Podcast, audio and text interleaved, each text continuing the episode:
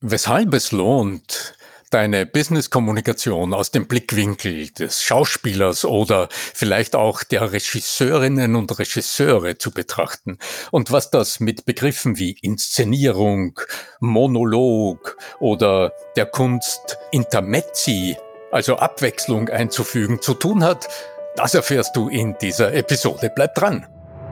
Der Ton macht die Musik. Der Podcast über die Macht der Stimme im Business mit Arno Fischbacher und Andreas Giermeier. Für alle Stimmbesitzer, die gerne Stimmbenutzer werden wollen. Wenn du die Fähigkeiten der besten Schauspieler für dein Auftreten im Business nutzen möchtest, dann kannst du das Buch unseres heutigen Gastes Stefan Häseli gewinnen. Du musst nur diese Episode auf Facebook oder LinkedIn teilen und mich markieren. Viel Glück!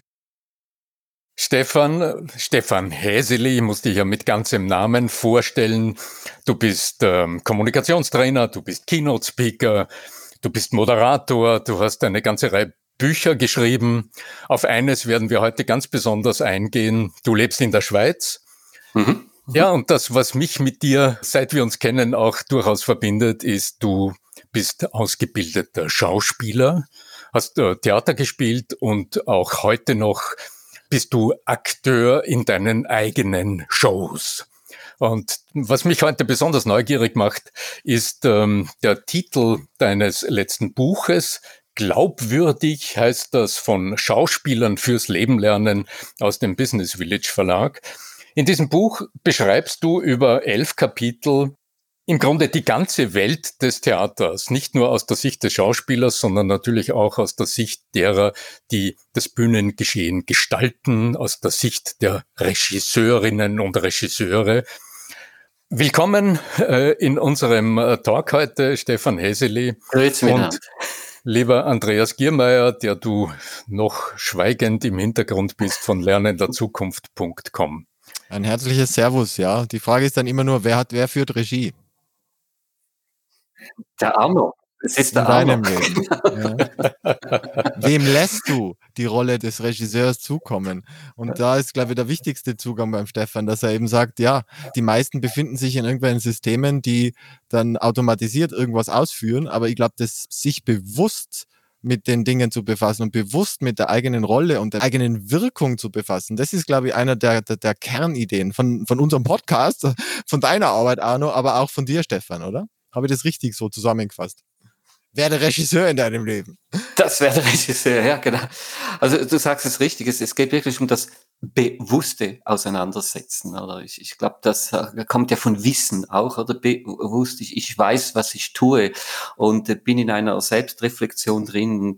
Ich glaube, das ist so eine zentrale Botschaft, sich immer, immer wieder damit auseinanderzusetzen, so intensiv, dass ich es im Alltag auch schaffe, dass ich weiß, wo bin ich jetzt gerade drin, was tue ich, was mache ich und eben vor allem in welcher Rolle ich, ich sage jetzt mal so in Anführungszeichen, ich gerade jetzt drin bin. Da darf ich jetzt auch wieder ein neues äh, Bullshit-Wort verwenden. Das mittlerweile ist es beinahe ein solches, nämlich äh, Achtsamkeitstraining ja, oder Achtsamkeit. Ja. Es ist eine wundervolle Geschichte, also versteht es mir richtig daheim. Achtsamkeit ist extrem wichtig. Nur es, es steht halt heute überall äh, schon mittlerweile auf irgendwelchen Joghurts drauf, Achtsamkeitsjoghurt, so auf die Art. Es ist schon sehr verkommen. Das, das kommt so zwischen nachhaltig und authentisch. Wellness schon fast, ja. ja, genau, Wellness. Stefan, wenn wir schon mit einer äh, persönlichen Erfahrung als Schauspieler begonnen haben, als äh, Unternehmer in deinem Atelier, Coaching und Training AG, Trainingsunternehmen in der Schweiz, blickst du ja aus verschiedenen Blickwinkeln auf das große Thema Kommunikation. Kann ich mir vorstellen, wenn du als Consultant oder als äh, Trainer und Coach mhm in Unternehmen arbeitest, um dort sicherzustellen, dass die Kommunikationsabläufe und die zwischenmenschliche Kommunikation im Unternehmen und vom Unternehmen nach, nach außen auf einem noch deutlich höheren Niveau mhm. sich mhm. gestaltet, nachdem du das Haus wieder verlassen hast. So hoffe ich, ja. Ja, wenn ich jetzt durch diese elf Kapitel deines Buches durchgehe, was war denn dein Beweggrund, äh, hier genau auf diese verschiedenen Aspekte oder Blickwinkel des Theaters zu reflektieren bei der Entwicklung deines Buches. Mhm. Da, da greifst du ja also vom Prolog bis äh, über die Dramaturgie von äh, der inneren Präsenz des Schauspielers bis zu Aspekten der Inszenierung. Du greifst also auf ganz viele Vokabeln und Metaphern mhm. aus dem Theater zurück, um aber genau zu beleuchten, wie Kommunikation nicht funktioniert oder wie sie noch besser funktionieren kann. Wir könnten das ja an einem Fallbeispiel aufhängen, beispielsweise. Ja, ja. Mhm. Zuerst mal, du hast jetzt, jetzt gerade etwas Wunderschönes beschrieben. Du hast gesagt, ja, du bist hier als Consultant, manchmal bist du als Trainer da oder als, als Redner oder was auch immer. Spannend ist ja, dass es genau hier beginnt, oder? Also, das ist mal zu klären, in welcher Rolle holt dich das Unternehmen rein? Und, und diese Diskussion, die führen wir ja häufig vor einer Veranstaltung. Und da ist ja der Auftraggeber meistens schon also meistens nicht, aber hier und da schon etwas überfordert, wenn ich sage, was ist mein Auftrag, das kriegen man ja hin. Und was ist meine Rolle? Willst du, dass ich sage, was besser werden soll? Oder willst du nur, dass die Menschen anders sind? Oder willst du, oder ich sage mal, du darfst auch sagen, wenn wir hier nur Unterhaltung machen sollen, das kann man auch. Das ist alles, ist eine Frage der Preisklasse und des, der Auftragklärung. Also das ist mal so. Ich bin immer teuer, oder? Kannst du sagen? Ungefähr in dieser Reihenfolge. genau. Naja, also jetzt ähm, aus deiner Sicht als Anbieter, um, Sie kennen das ja selbst, ist es im Grunde die Auftragsklärung oder so eine Art Rebriefing. Nicht? Man kriegt ein ja, Briefing und sagt, Fall, tun Sie dieses, wir laden Sie ein zu einem Angebot und dann ist unsere Expertise im Wesentlichen es nicht dabei, bewenden zu lassen auf Clubhouse lief gerade mit dem äh, Stefan Heinrich so ein interessanter Talk, ja, ja, ja. wo es um die Frage ging, naja, wie entstehen überhaupt Angebote? Naja, nicht auf Zuruf schreiben Sie mir ein Angebot, sondern jetzt sind wir genau in dieser Phase, um was geht es eigentlich? Also den Ball noch einmal zurückzuspielen. Und das empfiehlst du auch jetzt zum Beispiel für Führungskräfte oder für ein Meeting, für die Gestaltung eines Meetings als allerersten Schritt mal zu schauen, um was geht es eigentlich? Und was ist hier äh, mein Auftrag? Was ist meine Erwartung? Das sind die klassischen Fragen. Ich stelle bewusst, ich stelle sie wirklich bewusst. Was ist meine Rolle hier in Ihrem Wunsch oder in, in Ihrem Prozess? Ich spüre, das gibt wieder einen anderen Zugang. Das ist eine Diskussion anders. Ja, war Rolle. Und ich sage, ja, wollen Sie die desjenigen, der Ihnen etwas sagt, was Besseres? Wollen Sie die Rolle, dass ich der bin, der kitzelt und die guten Ideen von Ihnen kommen? Und äh, da, das setzt wieder tolle neue Diskussionspunkte. Das heißt nicht, dass es im Schluss klarer ist. Ich sage jetzt, das Ganze ist einfach so. Aber es, es gibt eine andere Diskussion. Und ich glaube, jetzt zum, auf deine Frage zurückzukommen, ich bin ja nicht Politiker und weiche jeder Frage aus, sondern ich höre dir schon zu. Also Beweggrund zum Buch ist wirklich diese Arbeit mit den verschiedenen Rollen, mit, mit Führungskräften. Also begonnen hat es, als ich neuen, frischen Führungskräften. Ich habe im Unternehmen immer diesen Einführungskurs, der findet dreimal im Jahr statt, mit neuen Führungskräften. Und ich habe denen versucht zu erklären, bildlich, wirklich bildlich, was heißt, heißt Chefin oder Chef zu sein. Und da habe ich wirklich aus meiner Requisitenkammer Hüte mitgenommen und Brillengestelle und verschiedene Rollen eines Chefs verkörpert. Und sie haben gesehen, es war jedes Mal ja ich. Und, und das hat mich dann auf die Idee gebracht, dass es halt in einem Buch weiter zu vertiefen, weiter zu verarbeiten. Das war so ein bisschen der Stein des Anstoßes. Jetzt hast du die Dramaturgie des Buches angesprochen, wo ich mit diesen verschiedenen Elementen arbeite. Also das war wirklich so die Idee, die kam während dem Schreiben. Das Buch war schon fast fertig und dann war so, ah, jetzt, im Moment ist es einfach ein Buch, oder? Das ist auch schön. Das, also man, das kann ja reichen. Wieder mal ein Buch rauszugehen, irgendwas, irgendwas machen wir jetzt, jetzt, tun wir es noch etwas theatermäßig äh, schöner machen. Und dann kam irgendwo mal plötzlich die Idee, ich glaube, wir bauen so auf. Ja, also das war, das war so die Idee zwischen morgens um fünf und sechs auf dem Weg zum Bahnhof. Und dann versuchte ich und sah, dass es aufgeht. Und dann ist es so. Ja. Irgendwie im Delirium fällt einem sowas immer ein, ja. ja, natürlich. Ja. Das, das sind wir bei dieser Achtsamkeit, oder? Also ja, genau dann, ja. wenn ich es nicht will, kommt es mir. Oder? Genau. Und, und zwischen fünf und sechs kann man ja nicht normal denken am Morgen. Eben, deswegen Delirium. Ja. Genau, richtig. Ja, das ist nur, wenn man da Auto fahren soll, aber das ist auch ein anderes Thema, ja. Mhm. Ja, genau. Ja. Was sind denn jetzt, wenn du es zusammenfasst, nachdem das Buch ja schon mhm. das Wort glaubwürdig im Titel führt. Mhm. Was sind denn so aus deiner Sicht die wesentlichsten zwei oder drei Aspekte, was heute Führungskräfte oder leitende Mitarbeiter oder Menschen in wesentlichen Funktionen in einem Unternehmen tatsächlich glaubwürdig erscheinen lassen? Ich glaube, ich nehme mal einfach zwei Punkte raus. Also etwas äh, konkret, wo ich meine, dass das, äh, also das eine ist jetzt noch außer Konkurrenz. Ich sage erst, die Handlung macht die Kommunikation glaubwürdig. Also das bringt man ja schon den Kindern bei. Also wenn du sagst, ich geh jetzt, dann gehst du auch. Und wenn du sagst, ich mache mhm. dir ein Geschenk, dann machst du auch eins. Also eben, das ist das. Ich sage, erst die Handlung macht die Kommunikation an sich glaubwürdig. Das ist Was ja in vielen Unternehmen nicht gelebt wird oder wo sehr viel Ankündigung betrieben wird Natürlich. und sehr viele ja, Worte ist, gesprochen werden. Ja, ja. Politischer Ebene sieht man das ähnlich. Also ja. Ich will nicht Parteiprogramme analysiert haben möchten. Also, ja, ja, das ist schon so. Mhm. Und das kongruent zu sein. Ja, Genau, mhm. also stimmig, schlüssig oder eben das mhm. auch zu Ende tun. Oder mhm. es, es, gibt, äh, Andreas, du bist ja äh, unser Spezialist für Modewörter. es, gibt, es, es, gibt ja so das, das Modewort Andenken. Ne? wir denken hier mal an, oder? Ja, ja. Oder das Projekt wurde ja, angedacht. Wort, ja. früher war es mhm. Durchdenken, das war hart, dann einfach Denken, das geht ja auch noch. Und jetzt mit Andenken sehen wir doch recht sportlich. Aber eben nicht als Souvenir, sondern Andenken. Mhm. andenken, Andenken, genau. Ja, genau, nicht das Souvenir. Aber eben, was, was sind so die, das eine ist schon, so, der eine Teil dieses Rollenverständnis, glaubwürdig hat damit zu tun, wenn ich wirklich mir einer Rolle bewusst bin, die ich im Moment wirklich innehabe als, als Chef, oder bin ich jetzt in der Rolle des Förderers oder bin ich in der Rolle des Zuhörers, dass ich wirklich da drin bin. Und wenn ich wirklich drin bin, dann äh, operiere ich auch, ich sage jetzt mal, glaubwürdig oder man sagt heute eben auch authentisch. Weil die Ge geh, mal, geh mal tatsächlich einmal den Prozess durch, weil ich finde es so toll, wie du das nämlich über die Kapitel hinweg machst.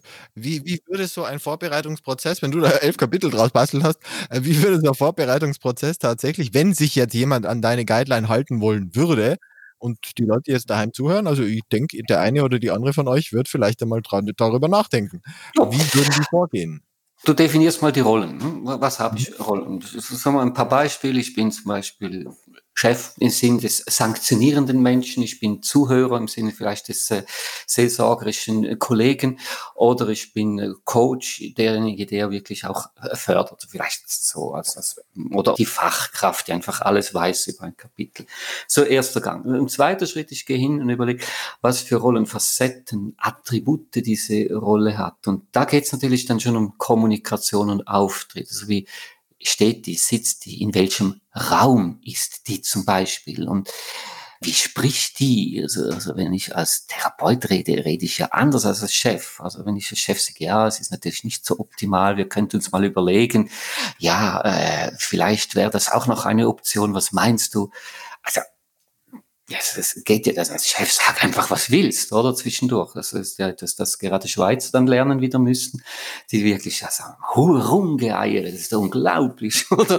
Weil man den mhm. Konfrontation scheut, oder? So, ich glaube, das Kommunikationsverhalten ist das Zentrale. Und, und wer dann Freude hat, kann auch an Äußerlichkeiten arbeiten. Eben, äh, sitze ich, stehe ich, wo, und Raum habe ich gesagt, vielleicht auch Kleidung. Aber ich glaube, mit dem Kommunikationsverhalten sind wir nahe. So, und dann haben wir jetzt mal so das Soll-Ding. Und wenn ich jetzt aufhöre, habe ich das Problem, dass die Rolle noch nicht auf mich passt. Oder? Also ein Beispiel. Ja, ich kann mich nicht so durchsetzen. Ich bin halt nicht so der Cheftyp, oder? Diese Rolle behagt mir nicht so. Und ja, und wenn ich das mache, bin ich nicht glaubwürdig, bin ich nicht authentisch. Mhm. sagte, ja, nein, wenn du nur das machst, was du jetzt meinst, was ein authentischer Chef ist, dann bist du es tatsächlich nicht. Sag ich ja, sag ich ja. Ich okay, jetzt geh hin und überleg dir, wann hast du in deinem Leben dich irgendwo mal so richtig durchgesetzt? Das wird's ja mal wohl geben. Hast du ja sicher mal erlebt. Ja, ja, ja klar habe ich das, ja. Und dann erinnere dich, was war's damals, was du da gemacht hast und dich im Nachhinein sagt, hm, habe mich durchgesetzt, da war ich stolz und da war ich auch ganz bei mir. Und dann hast du dein Ding und du hast dein Sollbild und da knüpfst du es zusammen. Und beides ist derselbe Mensch. Und dann ist ja kein anderer genau. Mensch, ist ja das, genau. dieselbe Person. Ja. Richtig, mhm. ja. Und äh, wenn ich, ja, das wäre so die, die Rollengeschichte und das andere vielleicht auch an einem praktischen Beispiel, auch im Buch beschrieben, finde ich auch noch so wichtig. Es hat mir auch ein Regisseur mal gesagt, jede Handlung hat ein Ziel. Mhm. Und wenn du eine Rose siehst, wie die am Boden liegt und du die aufhebst, dann musst du nicht nur wissen, warum ich die auflese, vielleicht weil sie mich stört, sondern warum stört sie mich überhaupt und wozu lese ich sie auf, weil sie sonst zertrampt wird und was tue ich noch? Also dieses Warum und warum wirklich und das Wozu. Wenn ich die meiner Geliebten mitbringe zum Beispiel der Tagesabschlusspartnerin oder wie man das so pflegt. Wie auch immer das dann äh, im heutigen Vokabular, um wieder das Wort aufzugreifen. Genau, äh, genau. Also das, das habe ja. ich letztens ja. gehört. Lebensabschnittspartnerin, das ist ja okay, das ist mal durch. Aber Tagesabschlusspartnerin, das fand ich noch als ein das spannendes Modell. aber nicht mehr in meinem Alter. Ich höre da jetzt das heraus, was äh, Fomienko in äh, seiner Arbeit mit unseren Schauspielern damals die Handlungslogik genannt ja, genau, hat. Ja. Das ist sozusagen sozusagen die kleine Etappe, genau. die eingebettet ist in die Szenenlogik. Also die Szenenlogik wäre dann das, was will ich im Meeting erreichen oder was ja. will ich im Gespräch erreichen. Und die Handlungslogik ist, warum bitte ich meinen Mitarbeiter zum Besprechungstisch. Ja. Ähm, das ist dann der erste Moment. Das ist jetzt, ich sehe eine Rose, was tue ich mit ihr? Ja? Also Mitarbeiter kommt bei der Tür rein, was tue ich mit dem? Genau, ja. auflesen. auflesen, ganz genau, ja. Und vielleicht, um es an praktischen Beispiel noch abzurunden, also es geht mir auch hier um, um Alltagsgeschichten. Es sind nicht nur die großen Big Points der Entlassungsgespräche. Ich habe einen Chef erlebt, sagst, ja, ich habe mir jetzt angewöhnt, bevor ich ins Büro gehe, gehe ich durch die Werkshalle und sage einfach guten Tag. Also so, Westschweiz hat dann das Französisch gemacht und da ging da durch die Halle und gesagt, bonjour, bonjour, mesdames et messieurs, bonjour, ça va, tout va bien, oui, merci, bonjour. Und dann ist er durch. Und da habe ich gefragt, du, was machst du da, Jean-Pierre? Ja, ich hätte die Bonjour, ich habe guten Tag gesagt. Habe ich gesagt, nein, das hast du nicht. Du hast eine physische Masse Mensch durch diese Fabrikationshalle durchbewegt und da hat's noch auditiv, habe ich noch was gehört. Du hast kein Ziel gehabt. Warum? Das, was hm. du sagst. Warum tue ich das? Wozu tue ich das? Also im Theater würde man sagen, er hat was vorgespielt. Genau, genau. Oder er hat das, was man den Schauspielern immer unterstellt, sie würden äh, sich verstellen. Also er hat den Chef gemimt. Ja, genau, richtig. Aber hat es nicht herzlich gemeint. Ja, das sind die schönen Beispiele, die ich an dem Buch so liebe, nebenbei bemerkt. Natürlich wird das Buch verlinkt in den Show Notes. Jetzt möchte ich noch was dazu sagen. Ich habe nämlich dem Stefan Heseli ein Buch äh, für euch daheim rausgeredet. Ich habe mal reingeredet, dass er euch ein Buch verlosen will. Also ist jetzt in Österreich, das ist noch in Quarantäne, das Buch. Das ist noch in Quarantäne, genau. Es gibt tatsächlich ein Buch zu gewinnen, aber die weiteren Geschichten, die sagt der Arno am Schluss, ja. Genau, also in den Shownotes äh, zu dieser Episode, aber natürlich auch auf arno-fischbacher.com slash podcast werdet ihr unter den Zeilen zu dieser Episode Näheres darüber lesen und wie es euch wohl gelingt, dieses Exemplar zu ergattern. Endlich glaubwürdig zu werden. Ja. Der Weg zum aktuellen Buch von Stefan Heseli, Glaubwürdig von Schauspielern fürs Leben lernen, der ist ganz einfach. Du schreibst einfach eine E-Mail an podcast.arno-fischbacher.com und mit etwas Glück gewinnst du dieses wunderbare Buch. Wenn dir unser Stimme wirkt Podcast gefällt, dann schenk uns deine Bewertung auf iTunes und wenn du Fragen hast, dann schreib sie uns einfach über die bekannte E-Mail-Adresse. In diesem Sinne möge die Macht der Stimme mit dir sein, dein Arno Fischbacher.